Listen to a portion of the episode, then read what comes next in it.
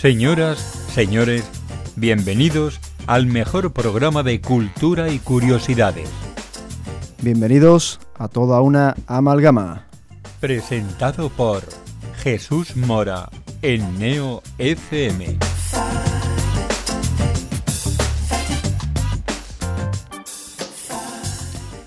Muy buenas noches, sean bienvenidos todos otro martes más, en este caso 22 de octubre, al programa más curioso de la radio sevillana. Y antes de hacer la ronda de presentaciones de los compañeros, eh, me gustaría hacer una pequeña dedicatoria a este programa. No creo que sea el más adecuado porque por gremio no, no me toca, pero sí porque su compañía estuvo conmigo en las mañanas de, de universidad, escuchando la radio. Eh, hablo de Valentín García, que falleció este, hace, hace unos días. Y como decía, pues su voz me, acompañó durante los años de, universidad. Y qué mejor que bueno, a través de este medio, a través de, la radio, eh, siendo una de las personas porque también ah, hizo o acompañó a que al final uno se apasionara por este medio, pues creo que es digno dedicarle, aunque sea desde una pequeña radio local sevillana, eh, este, este programa. Bueno, ahora cambiamos un poco de tercio, nos quitamos un poco la, seriedad y ahora sí empezamos ya la ronda de, de, presentaciones, que además venimos con un programa mmm, bastante intenso, la verdad, por lo, los temas que, que, vamos a tratar esta noche, intensidad, eh, de cabeza, de corazón, de sentimiento, ya lo irán escuchando a lo largo de la noche. Bueno, pues empezamos con uno de los compañeros que tengo aquí a, a, mi derecha. Empezamos con Carlos García. Buenas noches, Carlos. ¿Qué tal? Buenas noches. Bueno, cuéntanos, ¿de qué nos vas a hablar esta noche? Bueno, voy a, a hablar sobre el amor ciego y otros mitos románticos y a intentar eliminar un poco esos mitos que tenemos arraigados desde hace muchos años con nosotros. Pues muchas gracias, Carlos. Sigo la ronda inversa de cómo vamos a ir escuchando a estos compañeros durante la noche. Y continúo ahora con Alejandro Colete, que le va a quitar puesto a Manuel, que el año pasado venía casi todos los programas. Este año te parece que te está tocando a ti. Eso parece, muy buenas noches, efectivamente. Parece que a base de, de gente que no puede venir estoy asistiendo yo, estoy ocupando. Las bajas de trabajo, resfriado y demás. Exactamente. Cuéntanos, ¿de qué va a tratar tu tema hoy? Pues el, tema del que, he preparado hoy está básicamente en relación con lo que hablé el último día, eh, que es con lo que está pasando un poco hoy en, en Siria. Y es que, mm, claro, me encontré a la salida de la radio, me encontré gente que me preguntaba, claro, que no sabía exactamente, o sea, sabía que pasaba algo en Siria, pero no sabía exactamente qué, ni desde cuándo, ni así. Entonces, pues he pensado hacer como un pequeño examen de la primavera árabe. Una introducción a todos los conflictos que está habiendo a día de hoy, ¿no? Perfecto, un tema, la verdad es que tengo varias preguntas ahí que hacerte porque bueno, vamos a dejarlo ahí. Luego, vamos a dejarlo ahí. Luego, luego entraremos en detalle. Continúa ahora con nuestro compañero Alejandro González, que nos trae su sección. Cuéntanos, Alejandro. Muy buenas noches a todos y a todas. Pues nada, hoy después del último programa en el que hicimos esa breve introducción a los Juegos Olímpicos, porque recordamos que este verano tenemos Juegos Olímpicos en Tokio, eh, así que bueno, hoy empezamos por el principio y vamos a hablar de cómo empezó todo esto de los Juegos Olímpicos modernos, porque aunque se disputaban los Juegos Olímpicos en aquella Grecia clásica, pues pasaron casi mil años hasta que volvimos a tenerlo y vamos a empezar a hablar sobre cómo fue ese germen y los primeros tres Juegos Olímpicos que se disputaron en el, a, a finales del siglo XIX y a principios del XX.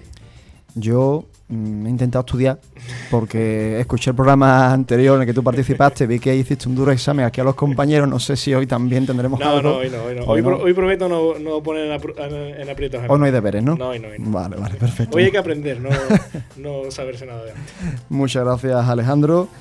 Y ahora continuamos con María Bazaga. Buenas noches, María. Hola, buenas noches. El título Cuéntalo tú porque a mí me ha dejado con muchas dudas cuando me lo comentaste.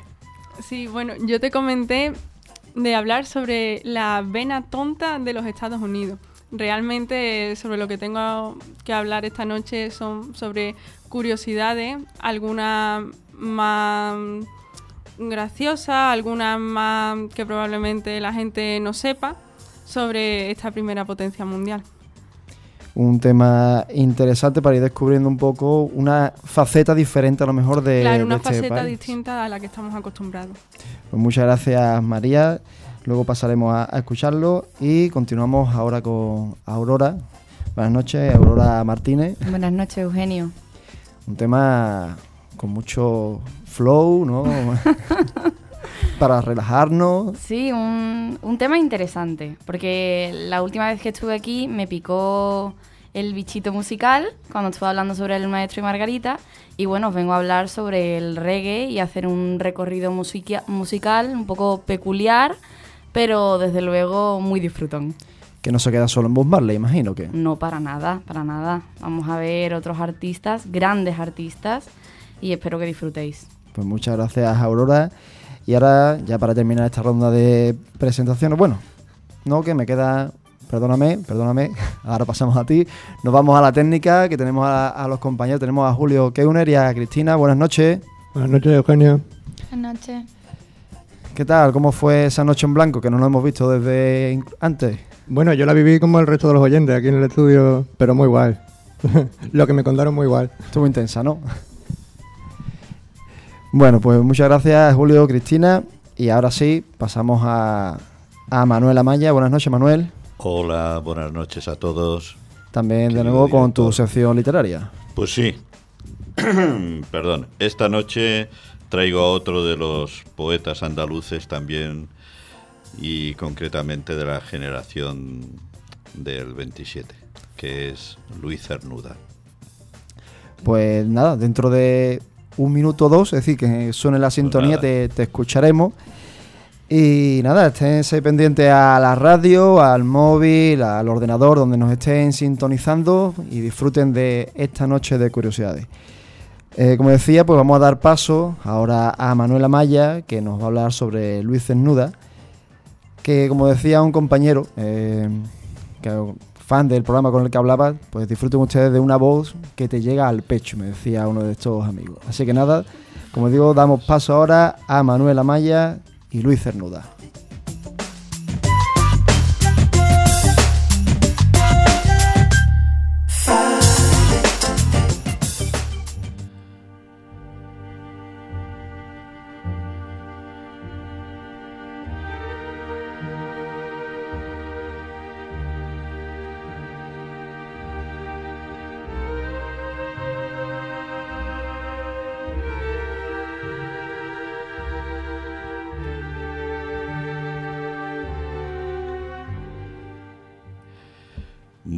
De nuevo, el personaje de hoy se trata de un gran poeta andaluz. Nacido en Sevilla un día tal como el 21 de septiembre de 1902, en la calle Conde de Tójar, número 6, actualmente calle Acés, ubicada cerca de la calle Cuna, y fue bautizado con el nombre de Luis Cernuda Bidou o Bidón. Esta, digamos, rectificación del segundo apellido fue motivado porque el apellido Bidou era de su abuelo de origen francés, que se castellanizó. Cernuda fue uno de los más destacados de la generación llamada del 27. Tuvo una educación muy rígida e intransigente debido al carácter y la condición militar de su padre que llegó al grado de coronel. Esta rigidez lo marcó para toda su vida en momentos positivamente y en otros eh, todo lo contrario. Con el motivo del traslado de los re- restos de Becker, que fue muy comentado en Sevilla, le picó la curiosidad al niño y con tan solo nueve años Cernuda empieza a leer poesía, algo poco habitual para su edad, y al poco empieza a escribir versos que se los corrige un profesor que le da clases particulares, animándole a que no lo deje, pues ve en aquel niño a un futuro poeta. Qué buen ojo el de este profesor. Su obra muchos la han calificado de neorromántica, pues la sensibilidad, melancolía y dolor entra dentro de unos límites de contención a la manera de Gustavo Adolfo Becker. Y esa influencia fue por la que él se inició en la poesía. No se le puede negar a su obra una aguda actitud intelectual, un rasgo esencial de la generación del 27 a la que perteneció. Estudió Derecho en la Universidad de Sevilla, en la cual se matriculó en 1919, y Pedro Salinas fue uno de sus profesores que lo orientó en sus primeros pasos de poeta, y lo ayudó también con sus primeras publicaciones. En 1923 deja la universidad para hacer el servicio militar e ingresa en el Regimiento de Caballería de Sevilla. En 1924 volvió para terminar la carrera. Lo consiguió en 1926. Por aquel entonces ya había publicado sus primeros poemas en la revista de Occidente y en ese año viaja a Madrid. Allí entabló amistad con Vicente Alexandre y Federico García Lorca. Él los llamaba, en plan coloquial, mis paisanos, por ser, como sabemos, los dos andaluces y de la generación del 27. De su inicial inclinación a la soledad, al nihilismo, que es un rechazo a todos los principios religiosos y, morales, él eh, evolucionó hacia otra actitud, de ser más íntima y acogedora espiritualidad. Así escribió los poemas Atardecer en la Catedral y La Visita de Dios. Al igual que otros compañeros de su generación, sus primeras obras desembocaron en una poesía pura, influenciados por Juan Ramón Jiménez. En 1927 escribió Perfil del Aire, en el 28 Égora, eh, elegía Oda, en el 29 logra su mayor expresión y madurez con Un río, un amor, libro que ya demuestra todo su esplendor de un cernuda enamorado y rebelde, orgulloso de su homosensualidad, que nunca negó. Por el año 1931 Federico, Federico García Lorca le presenta a un joven actor gallego llamado Serafín Fernández y se enamora de él como un colegial.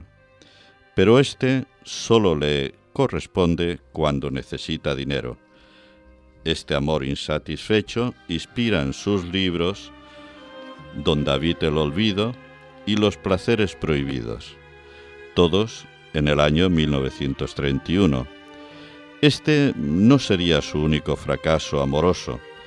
Como ya hemos comentado en esta sección, los románticos, los que se llaman románticos, lo que se dice suerte, pues en el amor como que no.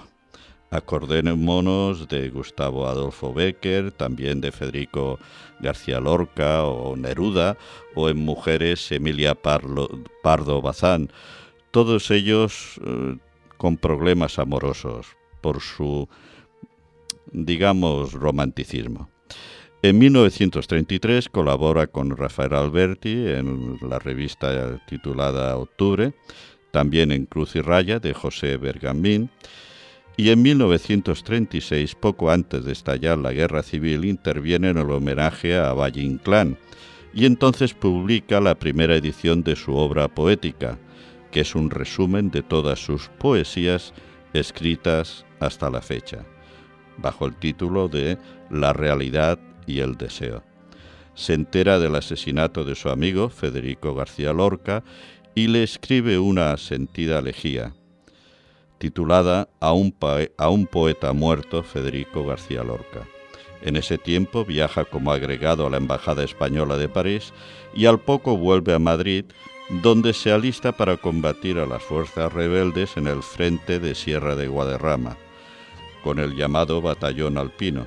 En 1937 viaja a Valencia para dar unas conferencias y allí conoce a Octavio Paz, con el cual inició una gran amistad que le sirvió de mucho cuando lo volvió a ver ya exiliado en México. En 1938 parte al Reino Unido para ayudar a los niños refugiados de la guerra en España, lo que le inspiró el poema Niño Muerto. Trabaja como profesor para ganarse la vida en varias universidades, como la de Glasgow, Cambridge, y en 1944, Un nuevo amor, le inspira los poemas Vivir sin estar viviendo.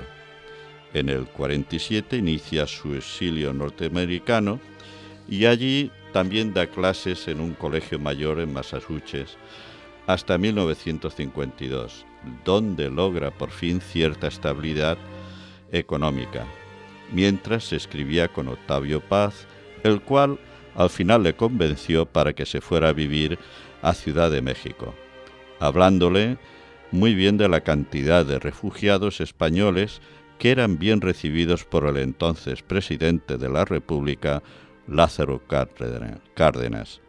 Antes de ir, hizo una parada en Cuba para dar unas conferencias invitado por la revista Orígenes, y una vez ya establecido en México, a finales del 1952, se volvió a enamorar de un culturista llamado Salvador, ya le están dedicados los 16 poemas para un cuerpo. En México se reencuentra con un gran amigo suyo, malagueño, Alto Laguirre, y a su mujer, Concha Méndez. Tanto insistieron que se mudó a la casa de ellos en Coyoacán, donde pasó una larga temporada.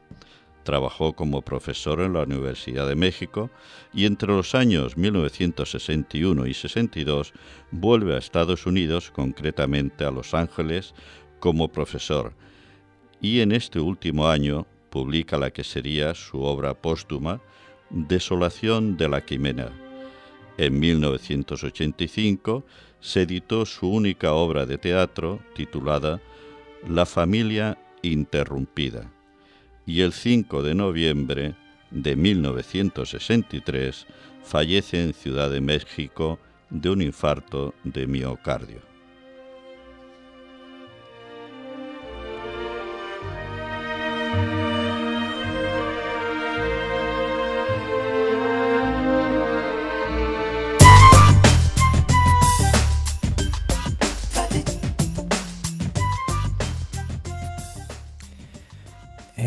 Manuel, creo que traes algo más aparte de. traigo un pequeño, un cortito poema de él. Porque, ¿qué ocurre con estos personajes cuando te introduces a estudiarlos y demás? Es que obviamente no puedes incluirlo con el tiempo que tenemos y das unas pinceladas demasiados fechas, demasiados, pero bueno, es que ponerte a, a, simplificar, pues es, lo difícil, que es difícil, es difícil. ¿eh? Y entonces traigo esto, un poema corto, y después pues ya el tema de relato, que os lo comento a continuación, pues con un prólogo y demás. Pues mira. Pues adelante. Eh, el poema eh, se titula Contigo, de Luis de Cernuda, y dice así mi tierra. Mi tierra eres tú, mi gente, mi gente eres tú. El destierro y la muerte para mí están donde no estés tú. Y mi vida, dime mi vida, ¿qué es si no eres tú?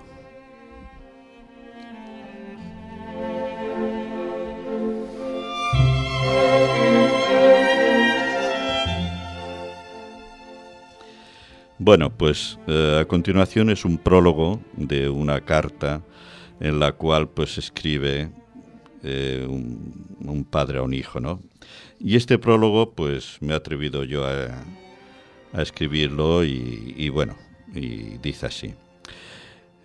En este tiempo y este mundo que nos ha tocado vivir, este tiempo y este mundo que no podemos cambiar por otro, al menos a corto plazo, a mí me proporciona siempre la sensación de estar viviendo en medio de, ¿qué les diría?, de misterios que no podemos descifrar, o al menos gran parte de las cosas que me rodean, como en esta sociedad, es decir, nosotros.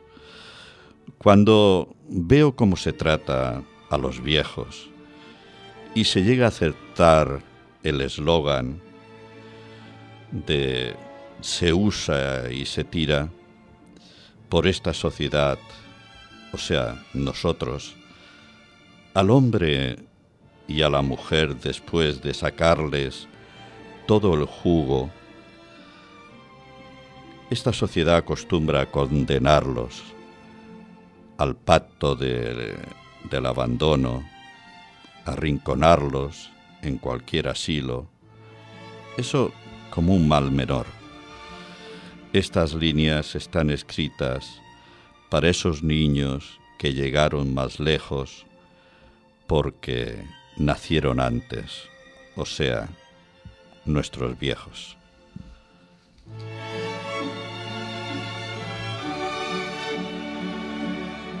Y esta carta que dirige un padre a su hijo dice así. El día que esté viejo y ya no sea el mismo, ten paciencia y compréndeme. Cuando derrame comida sobre mi camisa y me olvide cómo atarme los zapatos, recuerda las horas que pasé enseñándote a hacer las mismas cosas. Si cuando hable contigo repito y repito la misma historia que tú conoces de sobra, no me interrumpas y escúchame. Cuando eras pequeño, para que te durmieras, tuve que contarte miles de veces el mismo cuento hasta ras tus ojos. Cuando me hagan mis necesidades frente a otros, no me avergüences. No tengo culpa de ello. No puedo controlarlo.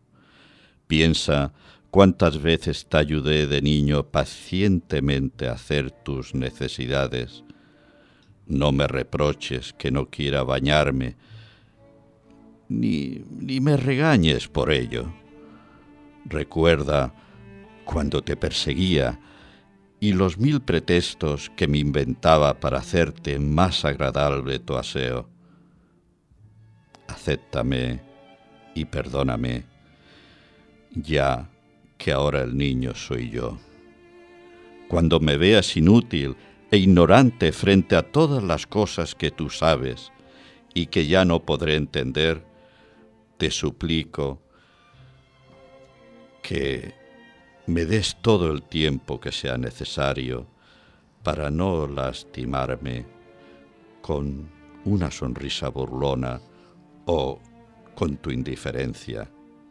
Siempre participé y te ayudé en la educación que hoy tienes para enfrentarte a la vida, también como lo hacen, y si me fallan las piernas por estar cansadas, dame una mano tierna para apoyarme, como lo hice yo cuando comenzaste a caminar con tus débiles piernas.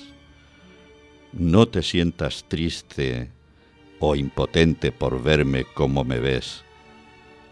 Dame tu corazón, compréndeme de la misma manera como yo te he acompañado en tu sendero. Acompáñame a terminar el mío. Dame amor y paciencia, que yo te devolveré gratitud y sonrisas. Con el inmenso amor que te tengo, piensa que con el paso que me adelanto a dar, estaré construyendo para ti otra ruta de amor en otro tiempo, hijo mío.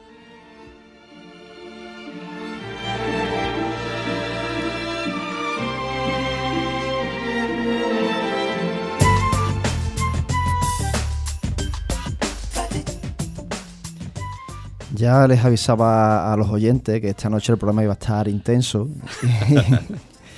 Y ya alguna lagrimilla ha caído por aquí con, con el relato de, de Manuel. Que gran cierto es que se nos olvida muchas veces a nuestros mayores. Se nos Pues sí. olvidamos de ellos muchas Y veces. que me perdonen lo de viejo, ¿no? Pero verás, No, no. eh, decir mayor, pues bueno, mayor somos todos, ¿no? Lo que pasa que es llegar a viejo, ¿no? Es, es llegar a viejo y eso de la tercera edad a mí no me gusta porque la edad está en, en el coco, ¿no? No está, en fin, en el, en el DNI, digamos. Quizás esto es sacar un poco de conversación privada, pero cuando hablábamos estos días sobre el tema que, que Ajá. traer, tú me preguntabas por, por mi abuelo Exacto. y Eh, tú, tú me preguntas, ¿qué edad tenía? Y, bueno, ¿qué edad tiene? ¿Qué edad No, tiene? no, Porque por lo- favor. Sí. No. No. Y te decía, pues, va a cumplir dentro de nada 86 años. Y es lo que yo digo siempre, tú puedes tener 86, 90, pero al final es la actitud que uno tenga. La juventud no, no tiene por qué estar en el cuerpo, sino en, la mente. Eso es así. Hombre, yo, claro, llega un momento en el cual, por la sociedad en la que estamos y nos ha tocado vivir, que es lo que comentaba, llega un momento que, ¿quién se hace cargo de las personas mayores? Después tenemos los problemas, desgraciadamente, del Alzheimer. O, pf, como conozco algunas personas, con un miembro de la familia con una enfermedad seria. ¿Quién los cuida? ¿Quién no los cuida? O sea, vivimos tan, tan sumamente al límite, sobre todo las parejas jóvenes o la juventud, que nos olvidamos de que después esa persona pues ha estado, porque la vida es esa curva, ¿no? Que, que cuando somos pequeños empezamos andando a gatas y ya cuando llegamos al declive o al ocaso de, de la vida eh, estamos encorvados y, y apoyándonos. Podemos ser niños también, en Claro, modo. en cierta manera, como dice re- el relato, o sea, me hago mis necesidades, volvemos, claro, es comprendo que es un poco triste, pero es que es la realidad lo que nos toca y, y yo pues me alegro de, de que os haya gustado porque al menos si en esta carta también se transmite algo a las personas que son- nos han escuchado para que le echen un poquito a los que no lo hacen, un poquito de cuenta a las personas mayores. Totalmente de acuerdo contigo, Manuel. Muchísimas gracias. Gracias a vosotros. Y ahora vamos a pasar a un tema menos serio, en este caso. Vamos a divertirnos un, un poco. Y volvemos ahora con Aurora Martínez, que nos trae el reggae.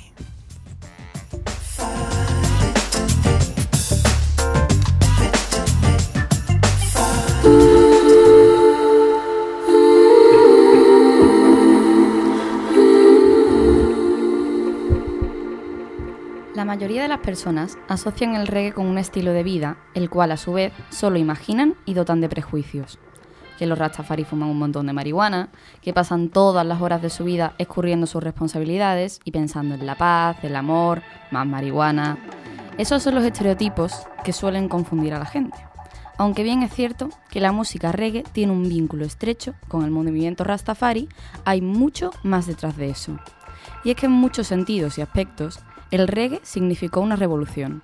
El origen de este género musical es en la isla caribeña de Jamaica y en su capital, Kingston. Alrededor de los años 60, cuando el trópico conjuraba y amalgamaba todo tipo de influencias, sobre todo del Reino Unido, los ritmos tropicales y tradicionalmente afros como el calipso y el tempo, muy popular en Jamaica, se mezclaron con el rock and roll, el soul y el RB que sonaban en la radio y adquirieron, y adquirieron formas más modernas. Poco a poco fueron fusionándose, cada una tomando un poco de la otra y dando origen a lo que se conoce como reggae.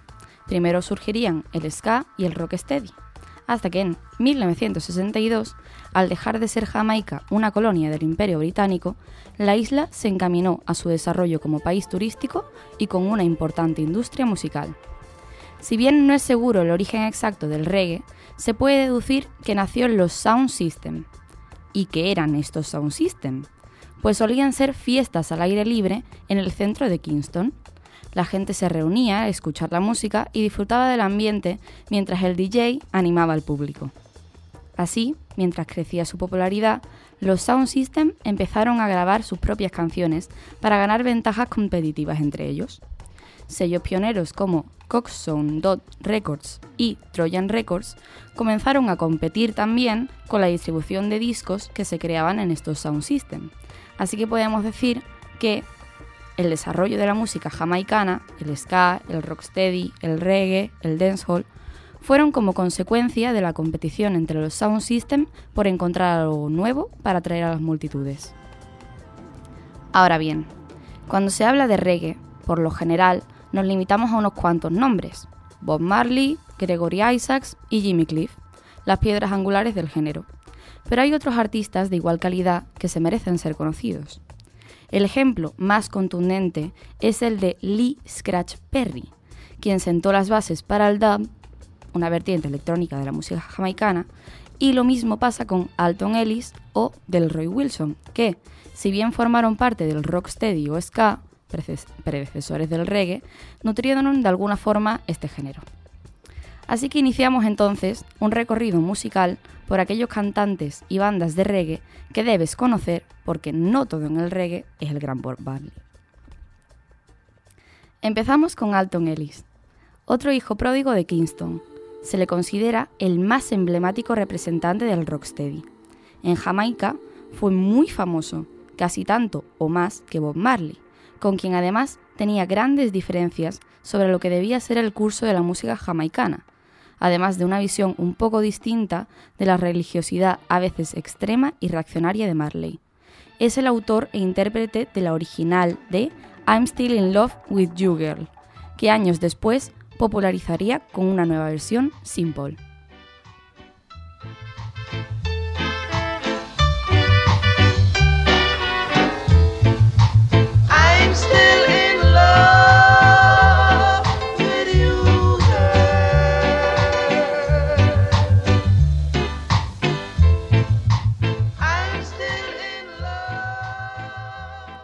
Seguimos con Toots and the Maytals. Frederick Toots Hibbert se crió entre acordes de música gospel en una iglesia cristiana, pero en los años 60 se mudó al meollo del reggae, Kingston. Ahí conoció a Henry Raleigh Gordon y a Nathaniel McCarthy, con quienes pronto formó un trío llamado The Maytals. Empezaron a grabar en Coxzone con otros grandes de la música jamaicana, como The Scatalites y Prince Buster. Alrededor de 1968, después de que The Toots saliera de prisión por posesión de drogas, la banda consiguió el reconocimiento por sus composiciones enérgicas, llenas de soul, funk y ritmos rápidos. El tema 5456 Was My Number es el más popular de la agrupación.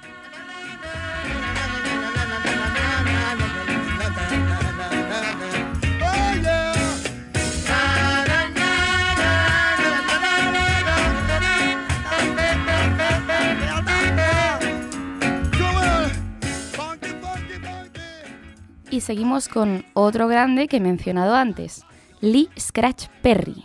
Es, además, uno de los pilares del reggae y del rocksteady, uno de los productores más innovadores y respetados de la historia del género.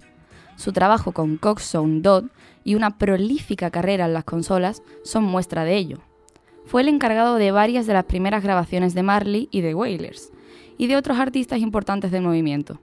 Con una personalidad excéntrica y controversial, en 1969 escribió su nombre entre los grandes, con un sencillo titulado The Upsetter, prácticamente un canon del reggae.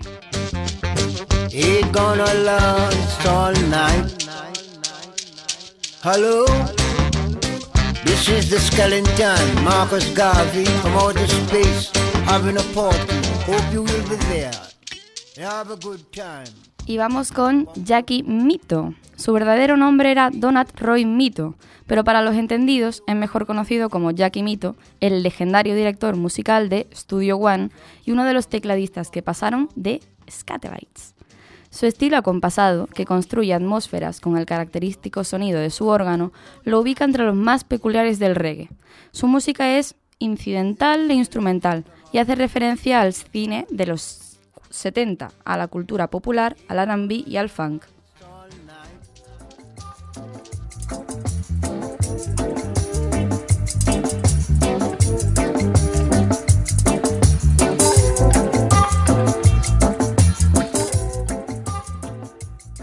Y ya llegando casi al final, hablamos de Gregory Isaacs, considerado como el más romántico de los cantantes de reggae. Fue una de las piedras angulares del reggae, de hecho. Alto y delgado, formó parte, junto con otros cantantes de reggae, del elenco de la película Rockers, una versión jamaicana y en clave de reggae de El ladrón de bicicletas. Prolífico en el estudio de grabación y con una gran presencia en el escenario, su voz aterciopelada ha cautivado a miles. Pasó un tiempo en rehabilitación, pues las drogas estaban acabando con su voz, y finalmente falleció en 2010, en Londres.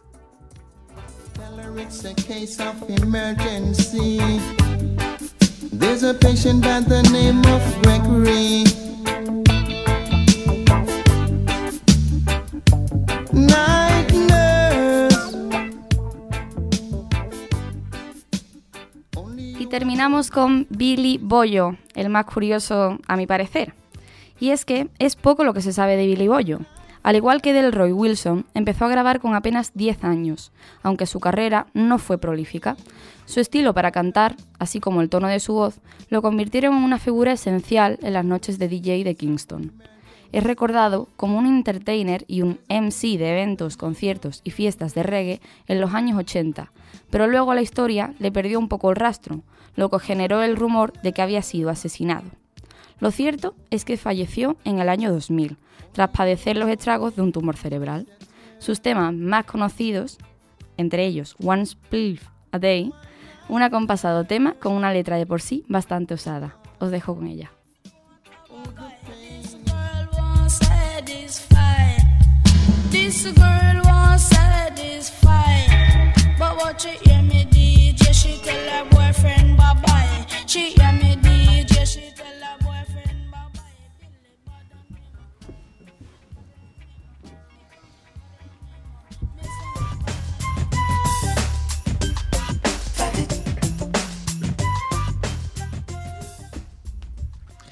Hemos cambiado totalmente de ritmo, ¿eh? de lo que estábamos hablando antes con Manuel. Ahora yo me he quedado relajadísimo después de escuchar esto del, baile. Hombre, yo, yo más que relajada con ganas un poquito de marcha, ¿no? Bueno, Hemos acabado claro, Con, con el corazón en la garganta que estaba empezando yo a hablar por el relato de Manuel que me ha dejado con los pelos de punta y este y este temita que he traído que a mí me parece bastante movidito. Lo hemos bajado un poco más al pecho, ¿no? El corazón ahora, ¿no? Sí. Yo te quería preguntar eh, sobre el reggae. Bueno, la verdad es que eh, fascinante, ¿no? Que no se queda solo en una figura, obviamente la gran variedad de estilos, de artistas que, que hay en torno a, a este género musical. Pero si podías comentar también algo sobre esa supuesta religión que hay en torno a- al reggae.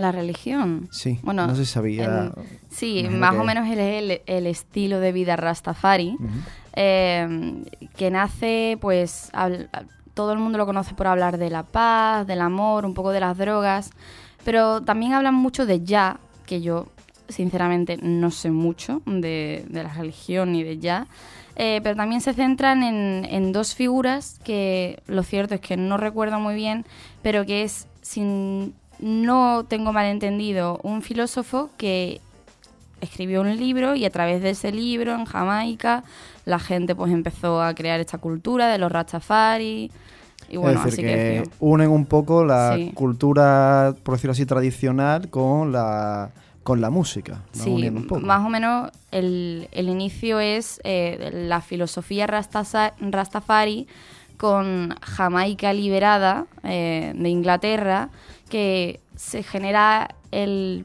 el prototipo, bueno, no es prototipo, pero es como una tribu urbana, los Root Boys, que son un- unos muchachos jamaicanos que, que luchaban, eh, iban por ahí con el tema de la revolución, porque si bien la libertad en Jamaica fue un gran paso hacia adelante, eh, se dieron con una gran crisis económica tras la, tras la libertad de Inglaterra. Eh, y todos estos root boys lo que hacían era pues sacar a la calle que, y luchar por sus derechos. Y nada, es eso, son los root boys con, con la filosofía Rastafari y luego también pues con las mezclas de los ritmos africanos y lo que escuchaban en la radio, que era casi todo música americana, soul, R&B. Es un ejemplo de lo que es Latinoamérica. Aunque en este caso no son latinos, son... Sí, sí, más o menos, sí. Pero es un poco eso, ¿no? la, la mezcla de la cultura propia con lo que viene de África, más lo que se va generando en la propia, en la propia tierra. Lo más curioso para mí eh, es cómo ha derivado el reggae. Sobre todo el- en la actualidad, pues tenemos el reggae roots, que no es la actualidad, pero son los 70-80, que es un reggae maravilloso, es mucho más tranquilo, es muy romántico, muy, muy, muy bonito. Eh, luego tenemos el dub, que es mucho más eh, instrumental en el sentido de que no, no tiene letra, casi siempre. Si tiene letra serán dos o tres palabras que se repiten y es como un ritmo que se asemeja mucho a la electrónica de hoy en día y luego ya el dancehall, que el dancehall hoy ha crecido bastante en, en España, es un mal ejemplo, muy mal ejemplo, pero Bad Gyal, en plan, que todo el mundo la puede conocer y ella más o menos es la que predica aquí en España el dancehall mainstream, ¿no? Yo me apunto los nombres para esta noche o ya mañana. Ah, ¿Tienes más? ¿Tienes más por ahí? Si te quieres Sí. apuntar un nombre de verdad, no Sí. te quedes con Bad Gyal, por No, no, quiero decir, de, de entre Eh, todos los que has dicho a lo largo de, de tu exposición, que me apunto los... Quedaros, por favor, con una de mis artistas favoritas. Ella es increíble y se llama Holly Cook. Tiene varios, varios álbumes que, bueno, en- varía en- entre el reggae, el dub, la electrónica y es fabulosa, de verdad. Holly Cook, apuntárosla. Pues muchas gracias, Aurora. Y yo, después de estos ritmos caribeños, del bailecillo, pues me, me ha entrado hambre. Me ha entrado hambre, la verdad. Y qué mejor, pues, que unas pizzas del Domino, ¿no crees, Aurora? Buah, totalmente, qué ganas, se me ha abierto totalmente el apetito, ¿eh? Entre el baile y demás, el olorcito a pizza. Sí, sí. Además, va siendo ya la hora, cerca de las 11 de la noche. Pues esta noche, eh, en este caso para la- los oyentes, que sepan que tiene las ofertas de las nuevas American Legend en 2x1, que pueden pedir cualquiera de, de las pizzas con cuatro ingredientes o de especialidad y llevarse otra o eh, igual o, o de inferior valor a, a la primera. Suena estupendamente. Vamos, yo ya estoy llamando, con Julio en cuanto pueda, ve llamando a, allí a, a Estrella Beetlejuice, que es el que tenemos más, más cerquita, para que nos las vayan pidiendo. Llama, llama, que esto va, vamos, va a desaparecer en un segundo. Y continuamos la, la noche eh, con este tema que introducíamos a- al principio, con un título tan curioso como es el de La Vena Tonta de los Estados Unidos, que nos lo trae María Bazaga.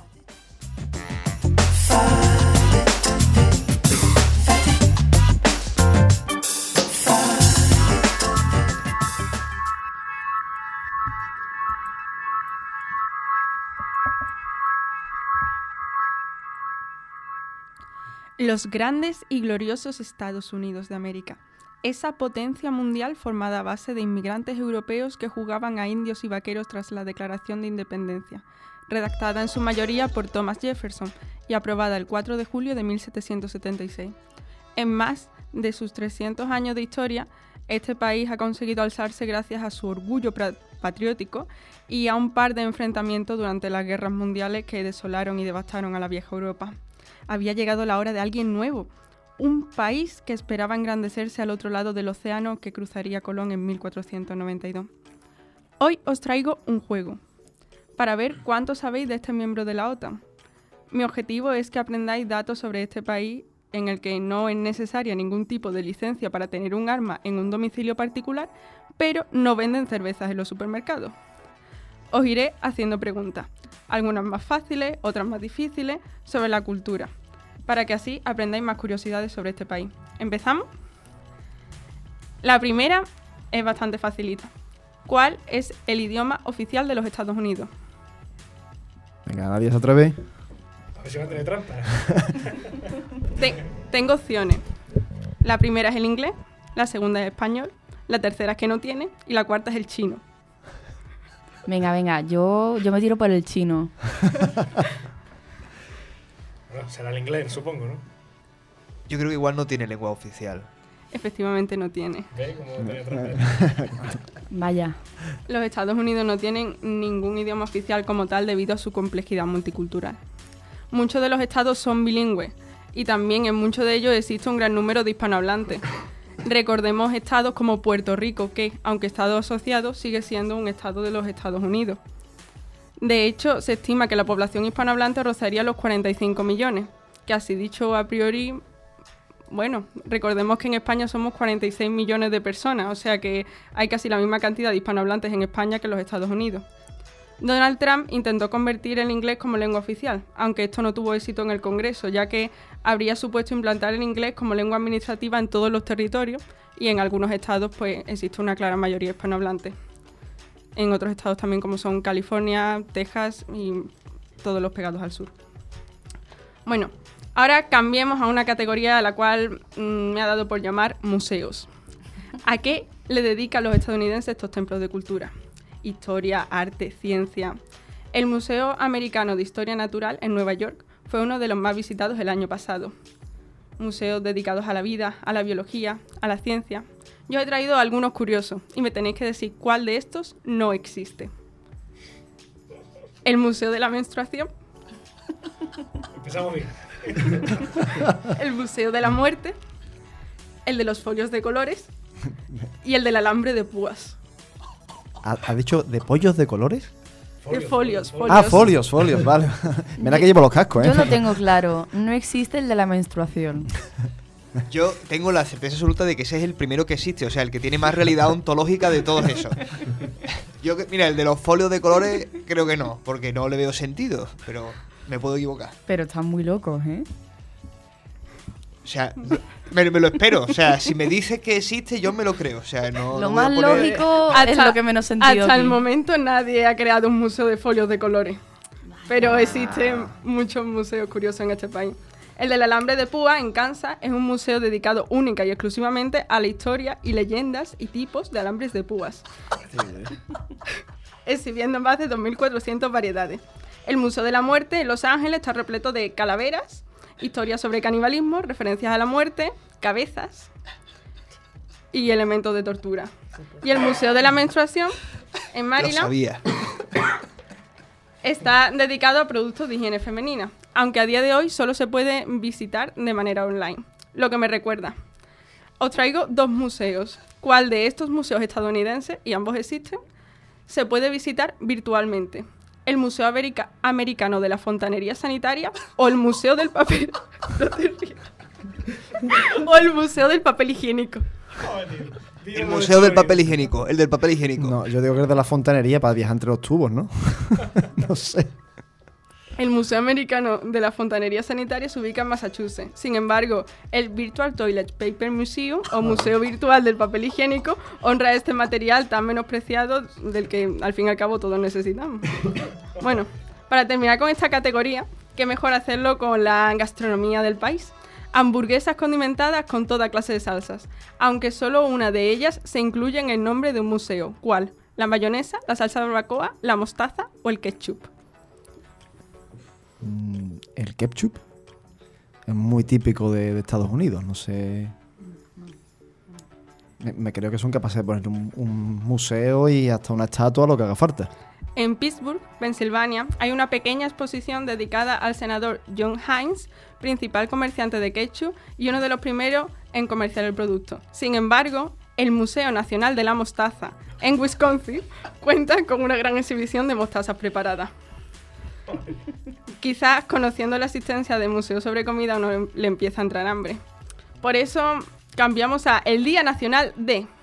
En los Estados Unidos existen un montón de días nacionales súper curiosos, independientemente de fiestas más conocidas como el Día de la Marmota, donde le preguntan a una marmota si ha acabado o no el invierno. Tenemos también en California el Festival del Ajo, dedicado para disfrutar del alimento espantavampiros. Así que ¿Cuál de estas celebraciones relacionadas con comida no se dan en Estados Unidos? El día de la langosta, el día de las cerezas recubiertas de chocolate, el día de los petisúes de chocolate y el día de los cupcakes de calabaza. El del cupcake creo yo que ese no, el de calabaza sí. Yo creo que sí. No sé, yo. Sí, porque allí son están muy locos con lo del pumpkin spice, en plan la tontería esa de hacer muchos postres con calabaza. Yo, votaría. Los no me ha quedado muy claro. Sí, yo creo que los petisús no, ¿eh? El día de los petisús de chocolate se celebra el 22 de junio. Joder. Comiendo petisús de chocolate. A partir de ahora se es mi día, ¿eh? En realidad cuesta encontrar un día que no esté dedicado a la comida en Estados Unidos. Concretamente a lo que sea de chocolate. Y existe un día de los cupcakes, otro día independiente de los cupcakes de chocolate, pero no un día en concreto de calabaza. Existe Me luego el día de la calabaza y el día de la tarta de calabaza, pero no de los cupcakes de calabaza. Casi, ¿por qué le Aurora, casi. Ya, ya no participo más porque es que no estoy dando ni una. Hay una página que se llama National Day Calendar en el que vienen todos los días, todas las festividades relacionadas de este tipo que tienen en los Estados Unidos. Bueno, en este grandioso país encontramos diversos pueblos también con nombres de comida, como Rabbit Hash, estofado de conejo, en Kentucky, Hot Coffee, café caliente, en Mississippi, la cual se encuentra alejada de Oatmeal, copos de avena, en Texas, o Two Eggs, dos huevos, en Florida. Aunque no todos los pueblos tienen que ver con la comida. Hay muchos otros con nombres curiosos. Os voy a ir diciendo nombres de pueblo y me tenéis que decir si son reales o si son inventados. El primero es French Lick, lametón francés, en Indiana. Existe seguro. Seguro, totalmente seguro. Efectivamente existe. ¿Por qué sería famoso ese pueblo? Nadie lo sabe. El siguiente es Chicken Naked Pond, estanque de cosquillas desnudo, en Vermont. ¿Existe o no existe? Molaría que existiera el estanque. El pueblo no se llama. Estanque, eso sí. Pues existe tanto el estanque como en el pueblo. Bien. El estanque concretamente se sitúa en el pueblo. Como se fundó el pueblo, lo podemos averiguar por el nombre, ¿no? Hay leyendas por ahí, pero a ciencia cierta no. ¿no? Shy Lake, lago tímido, en California. Ese es muy soso. Ese no existe. Efectivamente no existe, eso me lo invento. existe Shy Lake, es un lago, pero no es un pueblo. Duck Neck, cuello de pato, en Mississippi. Sí, totalmente seguro. Pues no. Ya, por fin te Alguna tenía que tocaba. Y por último, What? Tacaño, en Missouri. Así, tacaño. seca. Tacaño. Yo diría que sí, venga, vamos a mojarnos. Pues sí, efectivamente, este existe. ¡Eh! Bueno, He acertado una.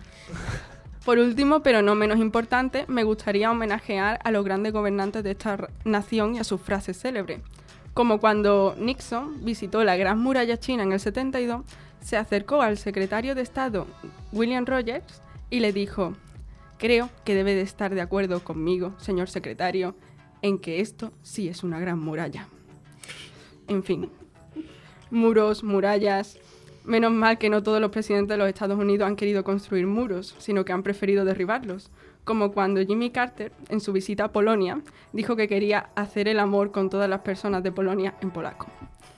En serio, mm, cargos públicos mm, de cualquier país, si tenéis que hablar en otro idioma que no conocéis, acordaros de figuras como los intérpretes, no vaya a ser que luego metáis la pata.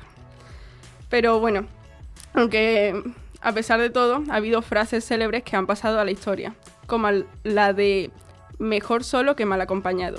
¿Qué presidente estadounidense dijo esta frase? ¿George Washington, John Adams, Donald Trump o Theodore Roosevelt? O Jefferson o Adams. ¿Washington? Washington. Por la... Pregunto, ¿eh? Bueno, termina, termina. Y ahora. Si es que este país tan solemne tiene un poquito de locura. Suele pasar cuando hay tantas invasiones extraterrestres claramente documentadas en películas de ficción. Porque casi el total de ellas ocurren en los Estados Unidos. ¿Sabría esto Thomas Jefferson cuando mm, redactó la Declaración de Independencia?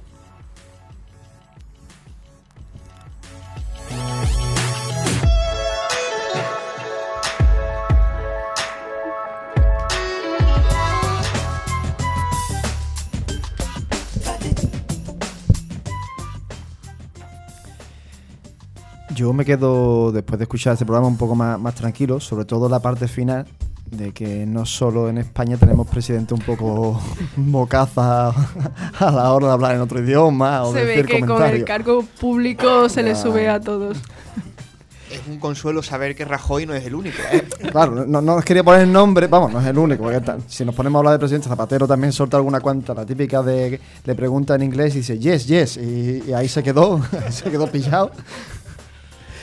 La, la pregunta que quería hacer, antes, que perdón que te haya cortado un poco, era sobre si esa frase de mejor solo mal acompañado eh, eh, tiene que ver por el tema de la independencia o... Sí, efectivamente, por por, ahí, ¿no? todo el tema de la independencia, de las 13 colonias, de la guerra de independencia, y fue una frase que se dio en ese momento. Lo que pasa es que es una frase que curiosamente am, nos ha llegado a nosotros y nosotros la hemos acuñado prácticamente a modo de refrán. Sin embargo, viene de ahí. Claro, no, hay muchísimas frases históricas que o bien se les ha cambiado de personaje, la de, bueno, mejor vivir eh, de pie que morir de, de rodillas y, bueno, toda, o al revés, creo que me lía. Al revés, al revés, ¿no? La hora, la hora, que que no he comido todavía y claro. Pero que sí, que es muy habitual que pase eso a lo largo de, de la historia. Lo que luego me sorprende todos esos museos, días extraños y, y que hay, tiene. sí hay. Y hay más Hay museos. más, ¿no? Y hay muchísimos más días de comida. Hay un montón. También tienen un día de la pizza para comer pizza. Tienen de espagueti para comer espagueti. Tienen de hamburguesa para comer hamburguesa. De la gastronomía sana tienen algunos porque lleva tres. Es difícil encontrar el ejemplo. ¿Algún compañero tiene alguna preguntilla Mira, sobre este tema? de- la verdad es que ha sido muy interesante eh, toda esta pregunta, debate que hemos tenido. La verdad, o sea, cuando empezaste a decir nombres de pueblo, yo te voy a decir una cosa. O sea, te voy a decir un nombre y tú me vas a decir si es de verdad o mentira. Es un pueblo que se llama Chupadero. Dime si es de verdad o es de mentira. si me lo preguntas, ¿por qué será de verdad? ¿no? Pues efectivamente, yo lo vimos en una película del oeste, de estas antiguas de los 50, y digo, no puede ser. O sea, no puede haber un pueblo que se llame Chupadero, pero hay un pueblo que se llama Chupadero. Yo creo también que en su momento, porque bueno, me estoy acordando ahora de un programa de televisión donde llevaron a, a un filipino eh, y preguntando sobre los apellidos. Y algunos de los apellidos que tenían, no recuerdo ahora mismo exactamente, pero era un poco en esa tónica. Y yo creo que era un poquito troll los conquistadores en su momento al poner los nombres. Pues sí, bueno, tenemos otras Sevilla, otras Córdoba, Extremadura, tal. Pero hay algunos nombres que tú dices, aquí estás columpiado. Aquí estás columpiado, amiguita. Yo creo que eso muchas veces era como lo de los gremios, ¿no? En plan, calle curtidores. Claro. Pues. En fin, Bueno. cada uno Pues, que haga las. Todavía no Pues son las lago, 12. lago de cosquillas desnudo. Bueno, eh, hablando de nombres de pueblos raros, tampoco nos tenemos que ir a Estados Unidos. No, o sea, no, no, aquí claro. tenemos un montón. Efectivamente. o sea, Una barbaridad. eh, hemos- has hablado antes de dos huevos, aquí tenemos dos hermanas. o sea, y no está muy lejos. Y, y- y en, en, en Córdoba está Guarromán. Bueno, en un clásico, un clásico, Y en Almería está La Mojonera y, y muchísimos Sí, pueblos sí. raros. Que por cierto, hablando de pueblos, eh, sería un tema curioso de investigar. Aquí en Sevilla hay un pueblo que se llama La Luisiana. Sí. A lo mejor tiene algo que ver con el estado de Luisiana. O al revés. Eh, la Luisiana, la Carolina y. Falta uno. Sí, están todos es de esa misma son, zona de ahí. son, son tres pueblos relacionados con la repoblación que hubo con Pablo de la Vide en el, cuando la ilustración en el siglo XVIII. Yo es que tengo que añadir mis dos nombres porque es que me quema por dentro. Dale, dale caña. Primero, en Zamora, peleas de arriba y peleas de abajo. Se llama así. y este lo he tenido que buscar en Madrid, Villanueva del Pardillo. Total. Buena, buena esa última, ¿eh? Genial, tío, genial. Por cierto, que en Zamora hay otros dos pueblos que, es que me- lo has dicho, hay otros dos que son Ferreras de arriba y Ferreras de abajo. Olé, O sea, que lo de- nuestro amigo Ferrera. Pues, o sea, eh, lo de arriba y lo de abajo en Zamora tiene que ser una cosa común. ya me llama la atención. Ya, la cosa será investigar si es que uno está en alto, otro está en bajo, a lo mejor va por ahí, o no se pusieron de acuerdo, quién sabe. Al final, el anuncio de Fairy, aunque no nos patrocine, pero tiene razón, ¿no? Villa arriba, Villa abajo, eh, Exactamente, sí, sí. todo tiene su porqué al fin. Bueno, pues muchas gracias, María. Ha sido un tema, de luego, genial. Aquí nos lo hemos pasado un, un rato muy divertido. Y ahora pasamos a la sección de Alejandro González, que nos va a hablar sobre los primeros Juegos Olímpicos modernos.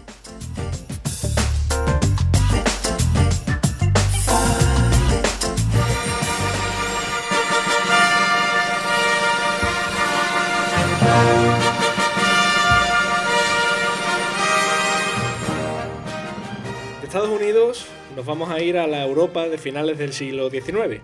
La verdad es que en esa época todavía no se sabía muy bien hasta qué punto iba a cambiar la historia del mundo, de cómo se conocía por aquel entonces, pero como explicamos en el anterior programa, y pasamos un poquito por encima, eh, nos vamos a poner en la piel del barón Pierre de Coubertin, francés, que como decíamos había encendido la mecha para que el deporte volviera a hacer renacer aquellos Juegos Olímpicos que se disputaban en la Grecia clásica. Se había creado el Comité Olímpico Internacional y se había fijado que todo comenzara en Atenas. El pueblo ateniense la verdad es que recibió de muy buena gana la noticia, pero la realidad es que Grecia no pasaba por su mejor momento, había una fuerte crisis financiera y la ilusión, y la ilusión se fue apagando. Al final, pues bueno, la llegada de, de dinero privado pues hizo que finalmente se pudiera organizar y la primera edición de los Juegos Olímpicos modernos se celebró en Atenas entre el 6 y el 15 de abril de 1896. La verdad es que estos primeros Juegos Olímpicos fueron todo un éxito para lo que era el deporte en la época, porque recordamos que, por ejemplo, se estaban creando los primeros clubes de fútbol. Participaron un total de 46 países y 241 atletas.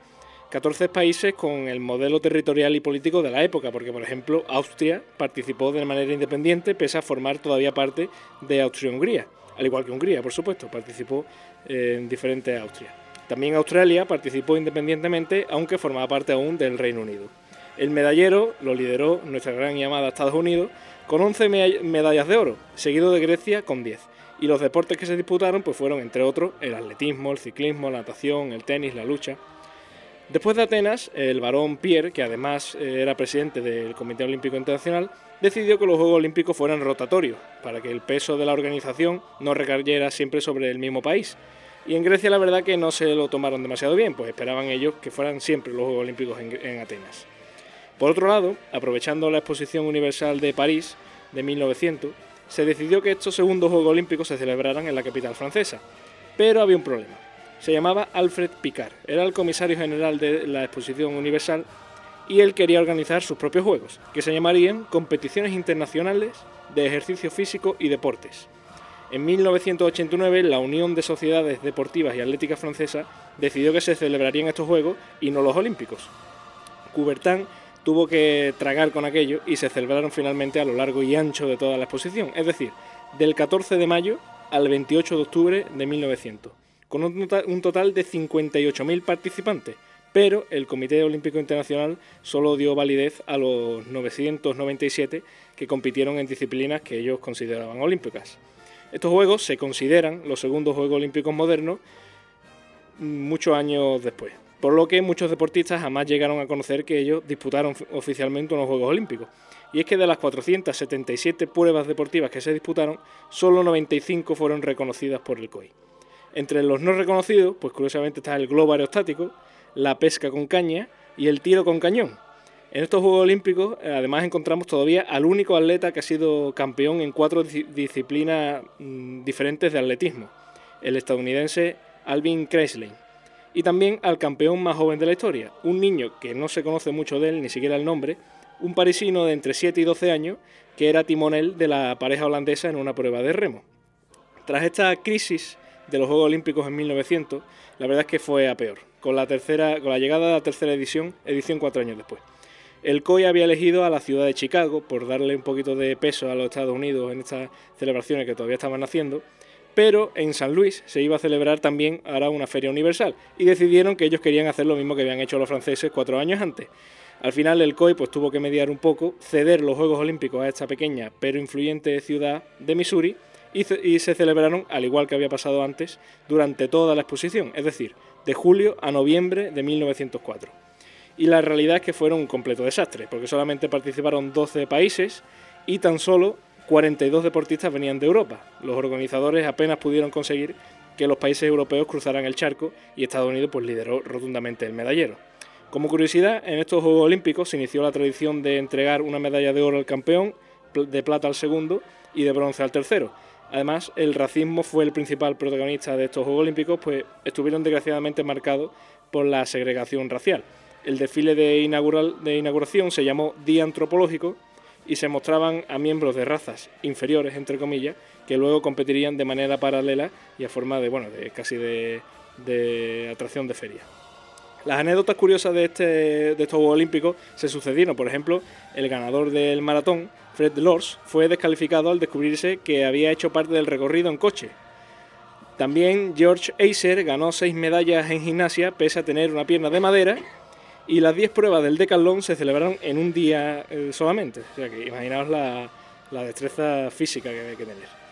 Como hemos visto, los Juegos Olímpicos pues no pasaban por su mejor momento, la confianza en la organización decaía y con apenas tres ediciones de vida habían quedado completamente eclipsados por las exposiciones universales y el interés inicial había ido decayendo tanto que estaban más cerca de desaparecer que de volverse a celebrar.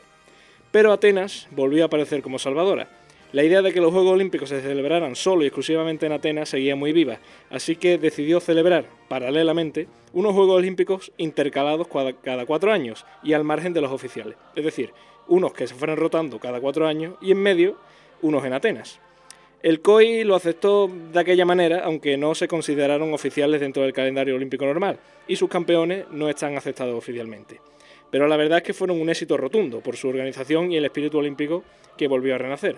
El formato, el formato fue más corto, algo más de dos semanas, que perduró hasta la actualidad, y por primera vez existiría una villa olímpica para los deportistas, y así no tendrían que costearse ellos mismos la estancia. Además, por primera vez hubo un desfile de banderas con todos los deportistas, al igual que se sigue haciendo hoy día, y en lo deportivo, además, también fue un éxito, pues se batió el primer récord mundial de lanzamiento de jabalina, y con Archie Hahn, llamado el Meteoro de Milwaukee, que reeditó su victoria de 1904 en los 100 metros lisos. La primera en el medallero fue la delegación francesa, con 40 medallas, de ellas 15 de oro. Tras su finalización, pues el gobierno griego comenzó inmediatamente a preparar los Juegos Olímpicos intercalados de nuevo en 1910 y 1914, pero el clima económico y político de Grecia no era el mejor. Primero por un golpe de Estado militar en 1909 la posterior guerra de los Balcanes.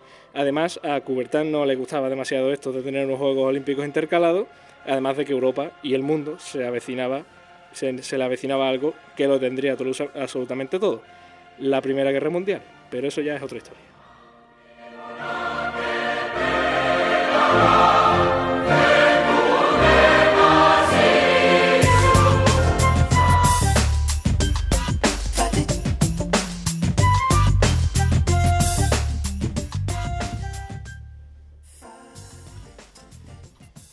Yo estoy cansado ahora mismo, Quillo. Madre mía, qué recorrido por los cuatro Juegos Olímpicos, tantos deportes que existen, que no, que se borran. Hay una cosa que me ha llamado mucho la, atención, es cuando has comentado que en una de las ediciones, la segunda, si no recuerdo mal, eh, como se hace en Estados Unidos, pues muchos países no van. Eh, ¿Eso al final no acaba siendo una especie de dopaje en el medallero actual? Bueno, a ver, eh, yo creo que hay, que entender la época. O sea, era una época en la que los Juegos Olímpicos pues no tenían demasiada. No es como ahora, ¿no? Que ahora todos los deportistas quieren ir a los Juegos Olímpicos y está muy bien organizado, las federaciones y demás.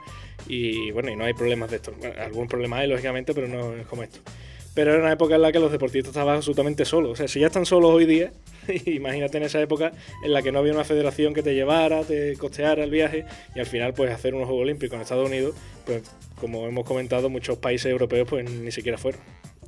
Y también otra de las cosas que comentaba que me parece curiosa es, bueno, atendiendo un poco también al ambiente político-cultural del momento, de ese desfile donde se ponen a, ciertas personas que por ser de una etnia diferente se les consideraba pues como algo de risa.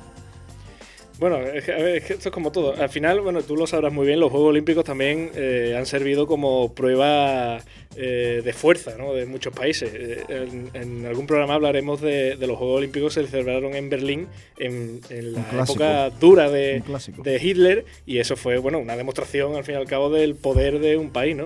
Y al final pues todo esto es igual, o sea, eh, se sigue pasando hoy día. Al final cuando un país o una ciudad, mejor dicho, celebra unos Juegos Olímpicos, la ceremonia inaugural es una demostración de lo que son capaces de hacer y de su historia y de, bueno, y de, y de lo que han dado al mundo. ¿no? Recordamos, por ejemplo, los Juegos Olímpicos de Londres, la ceremonia inaugural eh, hablaba sobre eh, la, revolución industrial, era la, verdad que era una pasada, y sobre la música, o sea, actuaron eh, un montón de músicos como diciendo, bueno, la música que todos conocemos la hemos inventado aquí, o sea, el pop y demás lo hemos inventado aquí.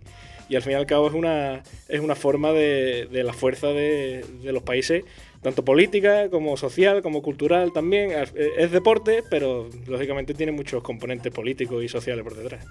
Es curioso ahora que, este año se celebran en, Japón, pues un poco al hilo de lo que tú estás comentando, como precisamente, eh, si no ha sido hoy mismo, fue anoche, depende del uso horario, eh, se ha coronado un nuevo emperador en, Japón. Va a coincidir precisamente también con, los Juegos Olímpicos. Quién sabe si a lo mejor en la inauguración veremos pues algo referente a, a esa dinastía la verdad, que hay mucha curiosidad por ver de qué son capaces los, japoneses, ya solamente por cómo van, bueno, sobre todo por cómo son de metódicos a la hora de la organización, pero sobre todo también por, por ver qué nos van a demostrar, o sea, qué, avances tecnológicos nos van a poner en la cara y decir, mira lo que somos capaces de hacer nosotros, ¿no? Mira qué, villas olímpicas tenemos y mira qué, qué eh, sea, que ahora con el, movimiento ahora de, la contaminación y demás, a ver qué, son capaces de hacer, ¿no? Y, sobre la tecnología. Bueno, y, sobre todo el equipo de los japoneses. Bueno, también, claro. Bueno, eso... La mascota olímpica ya se las trae. yo estoy seguro que un Doraemon van a crear solamente para eso. no, pero yo, yo creo que la, no sé si está confirmado 100%, pero la mascota olímpica es Goku. ¿En serio? ¿En serio? Ah, yo, yo he escuchado eso. No reconocido por todo el mundo, ¿eh? Desde no luego, sé si es eh, 100% verídico, pero yo tenía entendido que la mascota olímpica es Goku. yo no sé a qué hora será, supongo que será, o sea, las pruebas y demás serán por la mañana temprano por el cambio horario, pero yo estoy deseando ver eh, la, ceremonia inaugural y ver qué nos tienen preparados los japoneses, porque eso puede ser, o sea, la locura. Yo recuerdo muy bien la de la de Londres, la que tú comentabas, fue espectacular, la música, los Monty Python, Mr. Bean. Mr. Bean, especialmente, bueno, esa, con carros de fuego, sí, sí, fue muy, muy grande. Pero lo que tú dices que Japón puede ser una cosa espectacular. Y seguramente se lo llevarán al ámbito del manga, de esa cultura japonesa, fijo. Pues como decimos al final, eh, es un evento deportivo, pero no deja de ser una prueba de fuerza y una prueba de demostración. Si es hoy día, que tampoco, bueno, digamos que las guerras y demás pues no están a la orden del día, por lo menos no a gran escala, no a gran escala. Pero imaginaos antes, ¿no? O sea, antes, pues, como decimos, en la época de Hitler se celebraron los Juegos Olímpicos en Berlín. O sea, imaginaos, eh, en un programa hablaremos de eso. Y en Estados Unidos, pues, los primeros Juegos Olímpicos en Estados Unidos, al final, pues, se deslucieron un poquito, pero lógicamente también iban a aprovechar los americanos para meternos su, su historia. No, que hasta cierto punto el deporte, eh, como tú has dicho, viene a sustituir un poco a los conflictos armados, que al fin y al cabo no, porque lo estamos viendo hoy en día y es más, ahora Alejandro Tutocayo nos hablará también un poco de ello. Pero sí que es verdad que yo pongo el ejemplo más claro del fútbol y eso se ve, ¿no? Que como en los partidos al final es acabar con el rival, es muy, muy similar. La, la, furia humana que tenemos a veces se ha cambiado de coger las armas a poner un balón, una jabalina, un arco, pero sin matar a nadie. Claro, o sea, al final es bueno, es una forma también de cómo hacer la guerra, pero bueno, eh, no tiene, nada que ver, es, el símil. Pero bueno, es lo que decimos, al final eh, los Juegos Olímpicos eh, han servido para, como decimos, para que el país demuestre su fuerza, su fuerza política, su fuerza cultural, su fuerza social, la manera de decir, bueno, pues mira nosotros de qué somos capaces de hacer, vosotros no, y al final pues es un deporte, pero tiene muchísimo de, otros componentes que no deberían estar ligados al deporte, pero como esto es mundial y, el deporte nacional mundial del mundo es eh, a los demás de lo que somos capaces, pues en un evento así ¿cómo, cómo nos vamos a privar de hacer eso? Efectivamente. Lo que sí que me quedo con la pena de que no se siga usando eh, ese tiro de cañón. ¿eh? Eso tiene que ser espectacular, que ser espectacular. Hay, muchos deportes, ¿eh? que en el primer programa lo repasamos, por ejemplo, había uno que era olímpico y era eh, tirar, o sea, esto que se ponen dos equipos con una cuerda, eso era deporte olímpico, al final se quitó, pero, pero hubiera sido magnífico. Pues muchas gracias Alejandro y como decía, pues ahora pasamos a tu tocayo, a Alejandro Colete que nos va a hacer una introducción pues precisamente a esos conflictos que tenemos en Oriente Próximo, en el norte de África. Nos va a hablar sobre la primavera árabe.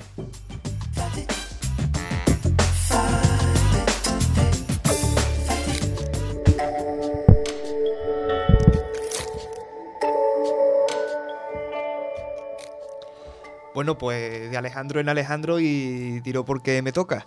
Pues hoy quería presentar un tema que creo que estaba invisiblemente pero presente en la sesión anterior y en la primera en la que intervine, en la que hablaba de los kurdos, porque ha sido un fenómeno que, en fin, ha agitado Oriente Medio y el norte de África eh, hace ya 10 años y creo que es interesante analizarlo por todas las consecuencias que ha tenido, que es la primavera árabe.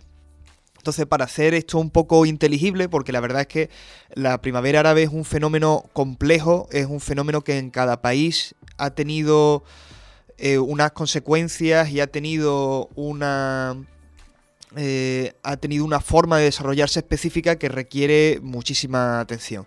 Entonces, para aclarar primero qué pasó exactamente eh, y quiénes son, por decirlo así, los principales agentes de todo esto. Vamos a ver. El inicio es en Túnez el 17 de diciembre del 2010 cuando una, un comerciante tunecino se inmoló eh, como forma de protesta ante la humillación que había recibido eh, por las autoridades del gobierno que estaba en una situación de altísima precariedad eh, y en un momento determinado un policía pues le quitó prácticamente su modo de vida, un, una un pequeño tenderete, etcétera. Y eso desencadenó una serie de protestas que no eran en tanto eh, apoyo a este hombre, que tendría toda la razón del mundo en protestar por, eh, por aquello, sino por el sistema, el gobierno, el, eh, la, forma que ha tenido de regirse Oriente Medio y el norte de África, que forma de dictaduras autoritarias, de falsas democracias, como era el caso de Egipto.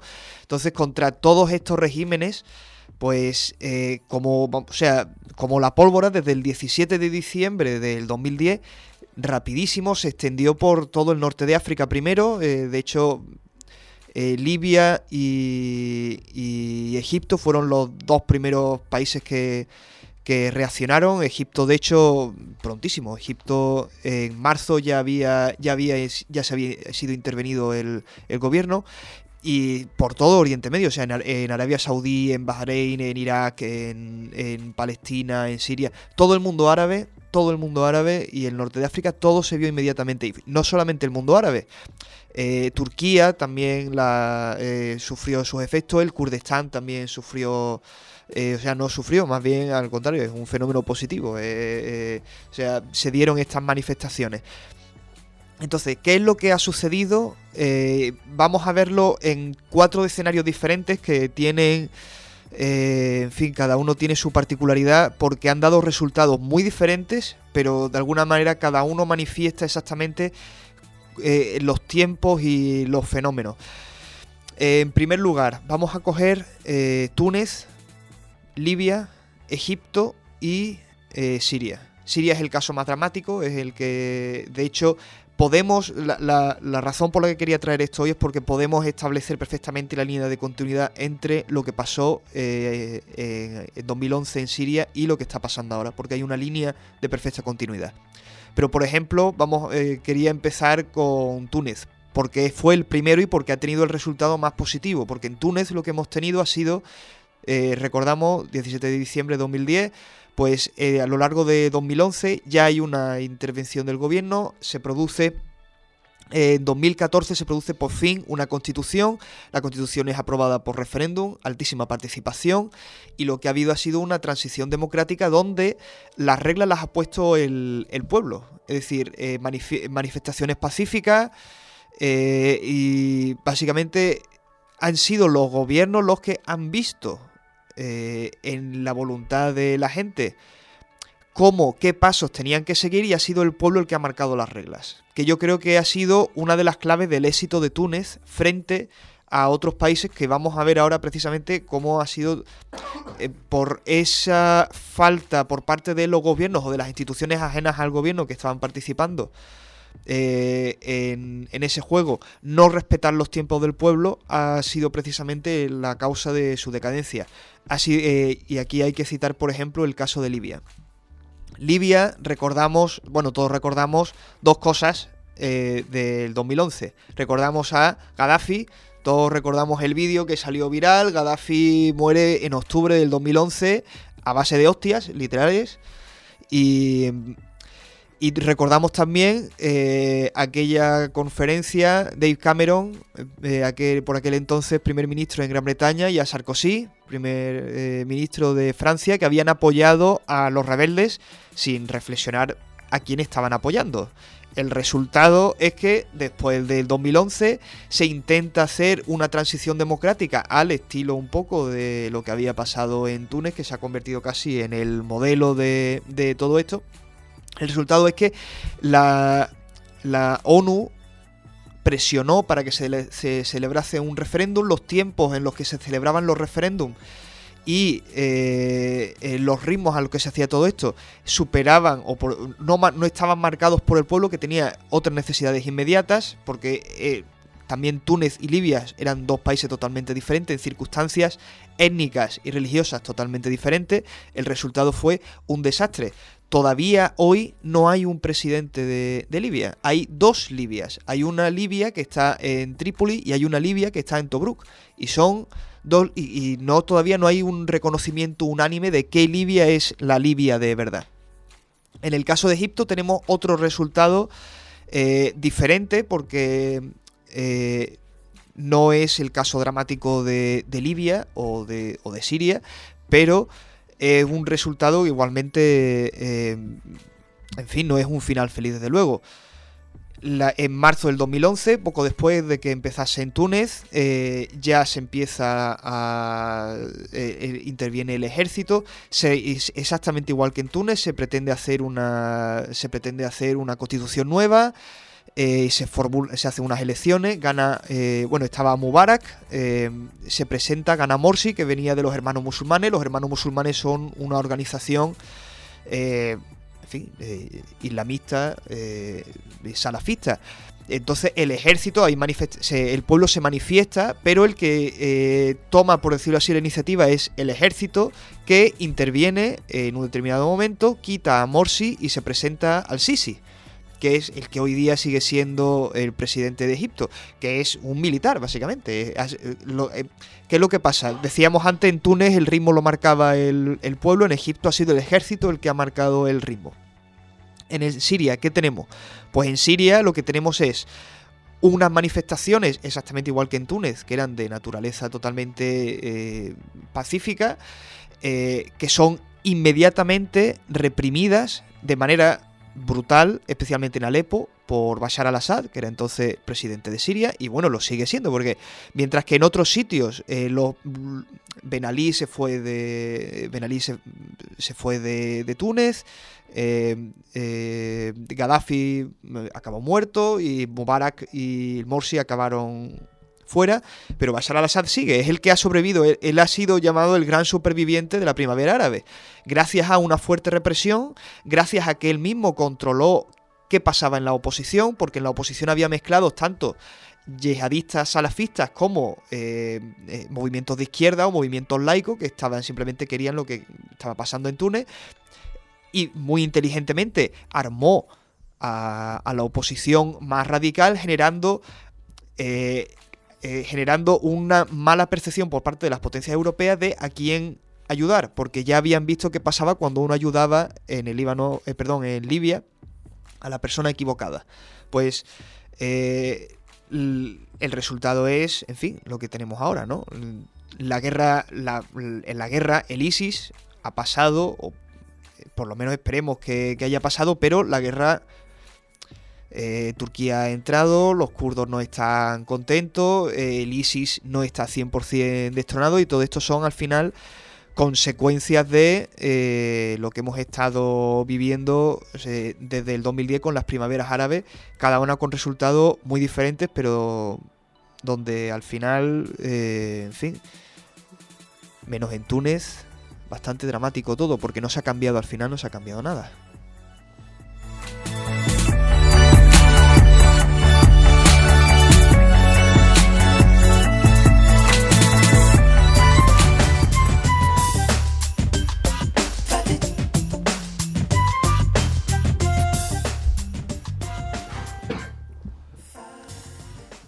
Volvemos con un tema fuerte, como esta primavera árabe, haciendo ese repaso a, todo. Eh, lo que ocurrió en el norte de África, también ya parte de, Oriente Próximo.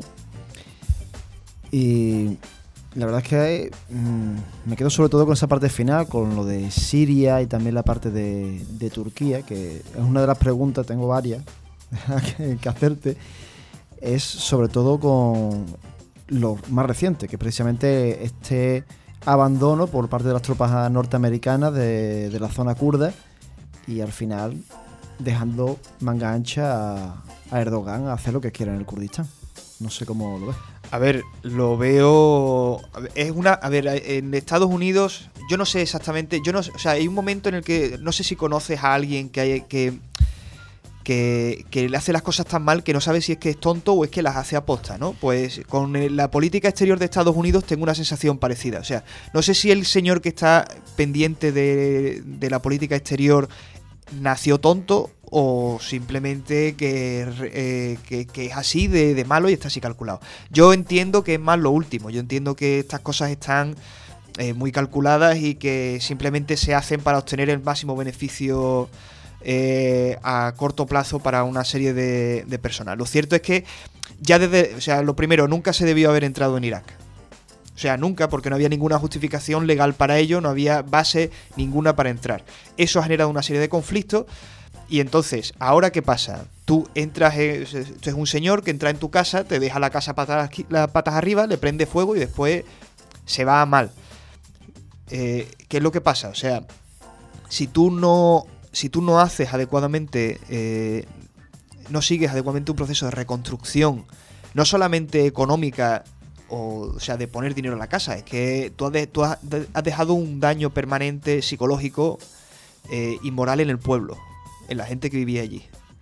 Y miseria y desgracia, etcétera. Entonces, tú tienes que organizar una salida. Entonces, eh, ¿qué es lo que pasa? Eh, Barack Obama ganó las elecciones diciendo que iba a sacar las tropas de Irak y que iba a terminar derrotando al terrorismo y que iba a matar a Bin Laden.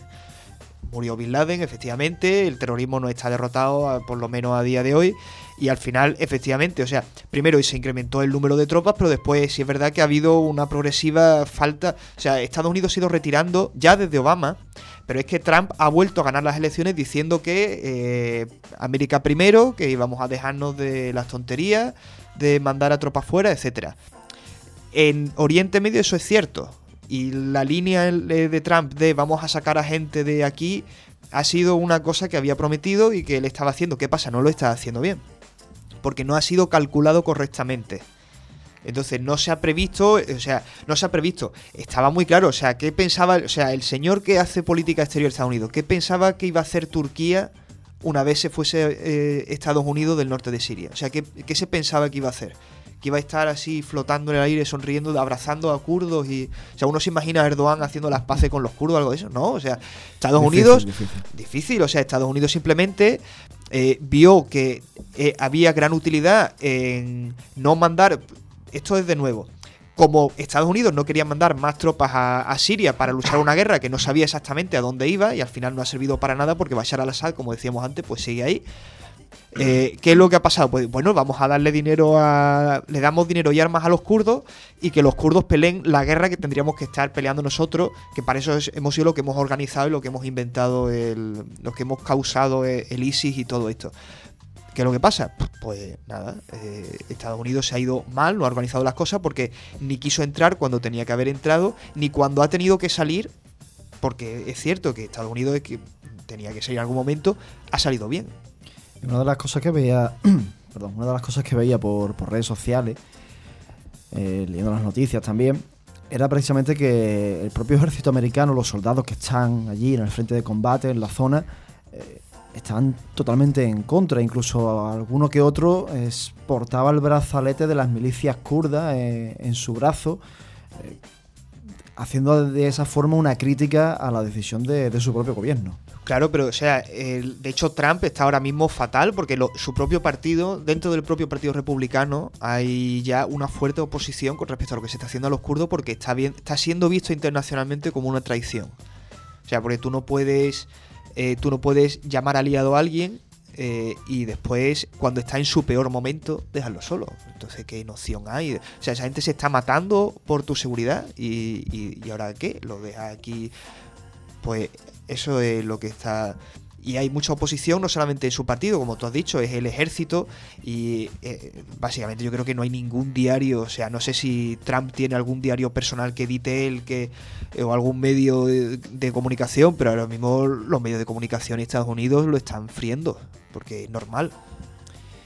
Y otra de las preguntas que tenía en mente cuando me comentaste el tema, ese año 2011 lo, lo recuerdo bastante bien, y se habló mucho en su momento que esa primavera árabe no tiró solo hacia Próximo Oriente, sino que tiró también hacia Occidente. Y dicen, o decían en aquel momento, que ese famoso 15M que hubo en España es consecuencia también de, de esa misma primavera árabe. Aunque también salían por ahí, pues, en la publicación que hubo en Francia a finales de 2010 de Stefan Hessel de Indignaos. No sé si tú le ves relación, si hay una mezcla, si es algo espontáneo en España, si tiene que ver con solo con la parte europea. Sí, no, a ver, eh, yo creo que fue una cosa... eh, si no, no creo que fuese como la causa principal, pero sí desde luego que fue... Creo que participó eh, en, el, en el origen de- del 15M. Porque, o sea, sobre todo Túnez. Paradójicamente, Túnez estaba muy inspirado por el caso de la transición española, o sea que ha sido una influencia mutua. Eh, la transición española influyó en. en- También, también en- recuerdo en esa, Túnez. eso las noticias, decir de que en Exactamente. Túnez estaba fijándose en España. Exactamente, porque era un caso parecido, ¿no? Un régimen anti muchos años, hacer una transición democrática eh, con una fuerte participación del pueblo y, y sin, sin intervención eh, militar apenas. En fin, eh, España había sido un ejemplo para eso. Y precisamente Túnez eh, devolvía, eh, devolvía el regalo con, con la manifestación y sobre todo con la posibilidad de que se pueden hacer cambios. O sea, Túnez es un ejemplo de que se pueden hacer cambios. Bueno, no he traído esto porque esto ha sido muy reciente y eso igual se merece otra cosa. En Sudán se están haciendo también muchas cosas y Sudán no está apareciendo mucho en la noticia. En Jartum ha habido, los dos últimos años, ha habido un movimiento fortísimo de lucha por derecho que ha acabado con victoria para el pueblo. O sea, que esto es para celebrarlo. Realmente se pueden hacer las cosas. Y, y en el- ese espíritu de se pueden hacer las cosas y se pueden lograr las cosas con medios pacíficos y sin liar la parda. eh, creo que es lo que se quería hacer con el 11M, que efectivamente 15, no solo... el 15. eh, perdón, el Sí. 15M, el 11M es otra cosa. Sí, sí. El 15M, el 15M quería eh, participa de eso y España entera, eh, o sea, España entera, eh, Europa entera estaba participando de eso. Que eso no se diese en otro sitio eh, no es tanto que no se diese como que se reprimió. O sea, esas son cosas que estaban. Y por cierto, el libro de Indignados fue lectura, fue lectura obligada en mi clase de filosofía. en- Mi profesor de política es anarquista, entonces Pues- pues sí me ese lo, me lo transmitió. Ese libro de anarquismo tiene poco. Yo me lo leí en su momento, eh, ya te digo, es que me pilló en plena veinteañera. Y bueno, todavía tengo 29, pero parece que estoy hablando más, más mayor. Pero al leerlo, eh, bueno, esto me esperaba yo otra cosa. Sí, sí, no, o sea, No, a ver, el libro... de anarquismo tiene eh, poco. no, es no, el libro- es el- bastante relajado. Él bastante relajado, pero eh, el, el- No llama las armas. No, no, no, claro, o sea, pero, o sea, pero eso está en la línea de, de anarquismo de gente como Chomsky, ¿no? Que no tiene... eh, pero es eso, o sea, es indignación, o sea, que indignación es salir a la calle y expresar indignación y sobre todo que, que saliendo a la calle las cosas se consiguen, ¿no? Y además, ya por ir cerrando un poco el tema, una de las cosas que yo recuerdo de, aquellos años también, eh, y al hilo de lo que tú has dicho, es cómo había todo tipo de personas allí. Decir, al ejemplo un poco de eso de, Túnez, yo recuerdo una imagen que no se me olvidará nunca, había tres banderas.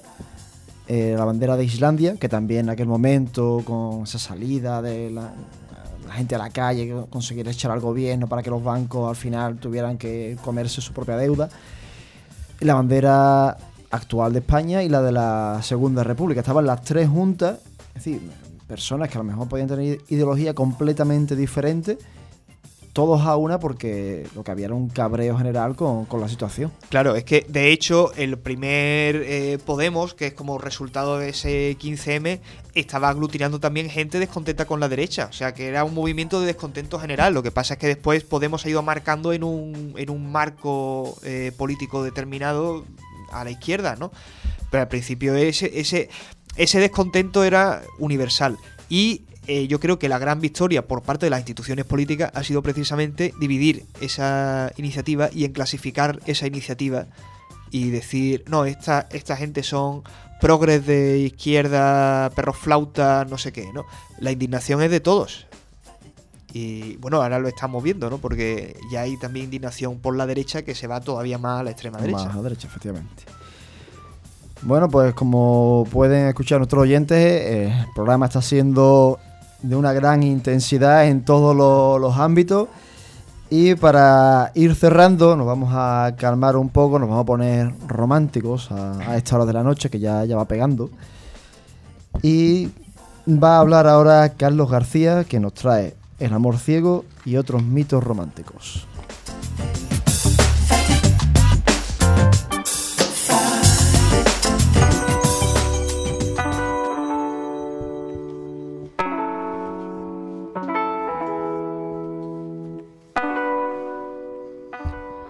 Buenas noches.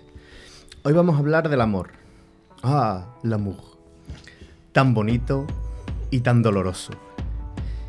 Eh, vamos a hablar del amor romántico y de muchos de sus mitos. El amor es el aceite que mantiene engrasada la rueda de la vida. Romántico del mundo, esa frase es mía y tiene copyright, por favor. Eh, está claro lo que acabo de decir, sin embargo, hay muchos mitos asociados al amor y al romanticismo en los cuales solemos caer todos. Yo el primero. No quiero decir que sea algo malo, sino que en las películas y las novelas románticas nos han metido en las cabezas ideales, quizá demasiado fantásticos y a veces incluso irreales. Antes de nada, una frase sobre los mitos. Esta frase aparece en el artículo sobre la, la, violencia de género escrito por Esperanza Bosch y Victoria Ferrer en el 2002, y dice así. Un mito es una creencia, aunque se haya formulada de manera que aparece como una verdad, y es expresada de forma absoluta y poco flexible. Estas creencias suelen poseer una gran carga emotiva, concentran muchos sentimientos y suelen contribuir a crear y mantener la ideología del grupo, y por ello suelen ser resistentes al cambio y al razonamiento lógico. Obviamente, estas dos mujeres eh, tiraban hacia su artículo y querían hacer que demostrar que estos mitos románticos eh, propiciaban el machismo. No voy a hablar exactamente de este tema, pero sí es un, buen comienzo. Tras esto os pongo en situación. El amor romántico como construcción social del amor y de la familia surge en Europa a principios del siglo XIX, defendiendo los roles que cada persona debe de tener en el ámbito familiar, dando unas pautas estáticas de lo que es el verdadero amor, que tiene como finalidad, finalidad la entrega total a la otra persona, que ésta sea lo único y fundamental en tu existencia. Este amor romántico tiene una serie de características, que son las siguientes. Vivir experiencias muy intensas de felicidad o de sufrimiento. Depender de la otra persona y adaptarse a ella, postergando lo propio. Perdonar y justificar todo en nombre del amor. Estar todo, en tiempo, todo el tiempo con la otra persona. Pensar que es imposible volver a amar con esa intensidad. Desesperar ante la sola idea de que la persona amada se vaya. Prestar atención y vigilar cualquier señal de altibajos en el interés o el amor de la otra persona idealizar a la otra persona no aceptando lo que pueda, que pueda tener algún defecto. Sentir que cualquier sacrificio es positivo si se hace por amor a la otra persona y hacer todo junto a la otra persona, compartirlo todo y tener los mismos gustos. Estas serie de características son bastante restrictivas respecto a lo que hoy día conocemos como el amor y como una pareja. Pero bueno, estamos en el siglo XIX. Todas estas características son reconocibles en muchas novelas como Romeo y Julieta, también en películas de amor más clásicas. De estas características surgen los mitos del amor romántico que hoy día siguen arraigados en nuestra sociedad. Poco a poco eso va cambiando, pero sí es cierto que, mm, tal y como he dicho antes, yo mismo he caído en estos mitos, o sea que soy, doy fe de que siguen ocurriendo. Por ejemplo, el mito de la media naranja. El mito de la media naranja tiene su origen en Platón y sobra el banquete y se basa en que somos personas incompletas, que solo, no, solo encontraremos la felicidad y la plenitud cuando encontramos a otra persona que el destino ha puesto en un lugar concreto y encaja con nosotros a la, a la perfección. También hay un mito sobre, sobre la media naranja que habla de que cuando Zeus creó a los humanos eran unas criaturas con cuatro brazos, cuatro piernas y dos cabezas. Y eran tan poderosos que Zeus, eh, a Zeus le dio miedo y los separó. Entonces cada persona anda buscando su otra mitad que lo completa. Al final son todo una serie de mitos que dan pie a que ese sentimiento de necesidad de tener a otra persona es una forma de, de excusar ese sentimiento, por así decirlo. Eh, otro mito es la pasión intensa de los primeros tiempos de una relación debería durar para siempre. Eso se sabe que no es cierto, pero es algo que se busca. Y hay mucha gente que en, una relación busca eso y llega un punto en que cuando no lo tiene, cuando pasan esos primeros meses, deja la relación y busca otra. Hay personas que necesitan ese, ese sentimiento. Eso obviamente en una relación duda, duradera no funciona. Luego, el amor es ciego. Esto viene referido a que cuando estás enamorado tiendes a no tener en cuenta los defectos de la otra persona, incluso se afectan a otros aspectos de tu vida. Esto puede verse incluso llegando al punto de algunas relaciones que pueden ser tóxicas porque tu pareja pues te impide hacer cosas, podemos incluso hablar de, maltrato en ese aspecto, aunque bueno, eso ya sería irse a temas más serios. Pero en general se refiere a eso, a que el amor ciego literalmente te ciega a lo que la otra persona puede hacer con su vida y con la tuya. El matrimonio es la tumba del amor. Eh, no se puede ser feliz sin tener una relación de pareja. Esto lleva y da pie a que mucha gente esté desesperada por conseguir novia, novio, una pareja y sea infeliz cuando no la tiene. Esto en su día me pasó a mí y fue bastante molesto. Los celos son una prueba de amor. Separarse o divorciarse es un fracaso. Y el amor verdadero lo puede todo. Voy a recordar que estamos hablando del amor romántico, el que viene dado del, siglo XIX y el cual ha cambiado mucho en estos años, pero aún así sigue estando vigente. Ahora os voy a comentar un estudio que se realizó a unas 154 personas entre los 18 y los 35 años sobre estos mitos. En dicho estudio, eh, respecto al mito de la media naranja, el 65% de los encuestados estaban totalmente de acuerdo de que era real, de que pensaban de esa forma. El amor ciego estaban en desacuerdo solo el 29,4% de los participantes. Eh, solo, esto, esto me parece muy importante, solo el 13,7% de los participantes creen que se puede llegar a ser feliz sin tener una relación. O sea que la otra persona siempre es necesaria para ser feliz. El 49,7% del total de los participantes opinan que los celos no son una muestra de amor. Esto medio me reconforta y medio no. Porque que la mitad justa piense que sí, bueno, no justa, pero que la mitad piense que sí, la mitad piense que no, depende. Es que el tema de los celos es complicado, porque, eh, en mi modesta opinión, eh, los celos, si llegan al punto de ser controladores, no son sanos. Esa sensación de de querer controlar a otra persona porque da igual lo que esté haciendo, te, puede asustar que, que, se vaya a ir. Y eso, llegas a controlarla, yo creo que puede ser tóxico. Y claro, ahí podemos llegar también a lo que he comentado antes del amor ciego, de que la otra persona pues no se dé cuenta de esa toxicidad y genere problemas más serios. Y por último, el 73,2% del total de los participantes opinan que el amor lo puede todo. Este es el final del estudio y me gustaría saber las opiniones de mis compañeros. Pero antes de esto también quiero indicar otros mitos del amor que he encontrado mientras me informaba sobre este tema y que me ha parecido muy interesante. El primero es que el amor es fácil. El amor, hay un mito que dice que el amor que para, para que sea verdadero tiene que ser sencillo y sin problemas. Entonces a la primera pelea o al primer problema serio pues te vas porque dices no es, no es amor verdadero. Pero eso es, es totalmente una mentira. El amor no tiene, no tiene por qué ser complicado ni muy difícil, pero requiere trabajo duro e incluso disciplina. Y, es mucho más que magia, es una decisión y un compromiso. Y luego que el mejor amor es al principio, que lo he comentado antes. Que es cierto que el enamoramiento de los primeros meses es inigualable y que no hay nada mejor que sentirse en las nubes. Sin embargo, las flores, los detalles y la pasión desenfrenada no lo es todo ni lo mejor en el amor. El mejor tipo de amor es el que se cultiva con el tiempo, el que se basa en la confianza y te impulsa a sacar lo mejor de ti durante el tiempo que dure. En resumen, el, amor romántico que hemos bebido en las novelas clásicas es algo que en ocasiones puede estar bastante alejado de la realidad y que en general estos mitos no deberían ser una guía para el amor, sino todo lo contrario. Sí es cierto que hay gente que se sienta, mm, ¿cómo decirlo?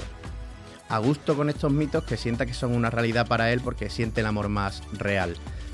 No es para nada, ¿cómo diría? No es malo, de ninguna manera. Cada uno vive el amor a su manera. Pero sí es cierto que no habría que guiarse 100% de esto, primero porque son del siglo XIX y segundo porque puede ser bastante restrictivo en ese aspecto.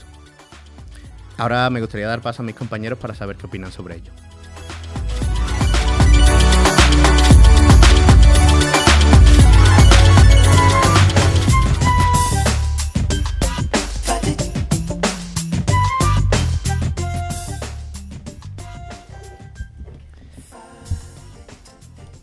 Eh, a mí me gustaría, antes de entrar en, en las preguntas y el debate, que repitas esas frases que has dicho al principio porque Ah, sí. no- nos ha encantado a todo el mundo para Eh, que, es que es los genial. oyentes la vuelvan a escuchar. Tuve mi momento de poeta, dije esto me va a quedar genial. El amor es el aceite que mantiene engrasada la rueda de la vida. Muy buena, muy buena frase. Me la voy a tatuar. Sí, ¿no? en el pecho, ¿no? En inglés, que es más. En contundente. en chino, Bueno. que está de moda. Bueno, em, es más romántico el francés, como ha empezado él hablando. El amour, ¿no? Es más bonito así. Mm, Bueno, ¿cuál era la pregunta que tenías para lanzar a los compañeros? No, el, ¿qué opinabais sobre todos estos mitos? que ¿Qué pensabais sobre ellos? Sobre la media naranja, no sé, opiniones personales. Si podéis. Venga, María se adelanta. Yo no creo que sean mitos del siglo XIX. O sea, yo creo que llevamos toda la vida con esos mitos. En el último programa en el que estuve, estuve hablando del Arsamandi, que son tres libros que vuelvo a dedicar, una obra de Ovidio de los siglos de finales del siglo I antes de Cristo y principios del siglo I después de Cristo. Y él ya hablaba de los celos y hablaba de muchas otras cosas. Además, ejemplos que tú mismo has puesto mm, como Platón o Romeo y Julieta. De hecho, Romeo y Julieta está basada en un antiguo mito latino en el que es prácticamente la misma historia, solo que al final ella se clava una Glacius. O sea que yo creo que en realidad es algo que el ser humano ha llevado intrínseco todo el tiempo y que de alguna manera u otra ahora se está dando cuenta y está intentando desligarse de esos estereotipos porque en algunos casos no son sanos, pero que eso es una cosa que estamos empezando a ver ahora. Yo estoy muy de acuerdo contigo en, e- en ese tema. Además, lo- a lo mejor muy reduccionista lo que voy a decir, pero lo suelo comentar mucho con, con amigos y compañeros que somos el mismo bicho, pero con más tecnología. Simplemente, ¿no? Que al final Sí, sí. no, no hemos cambiado a pesar de los siglos y siglos y milenios de, de vida que llevamos. Pero sí es cierto eso, lo que tú dices, que parece, parece que hay ciertos cambios, o por lo menos de cara a la galería. No sé luego si, si somos capaces de esa distinción de amores, de sentimientos, somos capaces de llevarlo a cabo. Por lo menos se toma conciencia. Ya, es algo. Como se dice, el primer paso es verlo y aceptarlo, ¿no? Y luego ya... no sé si los demás compañeros tienen algo más por Pues, ahí. Bueno, o sea, yo podría comentar de esto eh, muchísimo. Eh, primero, una curiosidad. No sé si sabe eh, Platón en el. O sea, hay muchas versiones, por ejemplo, del origen de todas estas cosas. Hay, hay dos que me gustan mucho. o sea, Platón tiene al final del Timeo, que es eh, uno de sus libros más importantes, al final del Timeo dice Platón que eh, realmente los seres originales son únicamente hombres. En la creación al, principio solamente había hombres y que por tanto las mujeres son almas de hombres que para ser por haberse portado mal se reencarnan en mujeres. Eso es, eso es la idea de, Platón. Eh, está, después está, por supuesto, la versión de Síodo, que dice que efectivamente al principio solamente había hombres y que las mujeres fueron enviadas para castigar a la humanidad por lo que había sucedido con Prometeo. Prometeo eh, trae el fuego caja y de entonces Pandora. la caja de Pandora y todo eso. Entonces hay, hay varias versiones con respecto a esto. Platón tiene eso, Hesíodo tiene aquello. Eh, después, efectivamente, bueno, el Arsamandi de Ovidio, eso es infame, o sea, eso es como el catálogo de, de- de lo más asqueroso que hay. En, eh, pero es, mu- es muy gracioso, todavía se lee, se puede leer con humor. Eh, el Arsamandi tiene esa, tiene esa virtud. Y después, con respecto a lo del origen del siglo XIX y la antigüedad, a ver, dos cosas. Primero, eh, yo creo que realmente lo que. Ahí sí es cierto que el, el romanticismo como cosa en sí, eh, como una manera de percibir el amor y las relaciones y el matrimonio, etcétera, etcétera, sí es cierto que no tiene, no, e- no viene no está tan ligado a la antigua Grecia. Es una cosa que se... De hecho, yo no diría que tanto viene del 19 como que viene de la Edad Media, concretamente de la épica caballeresca.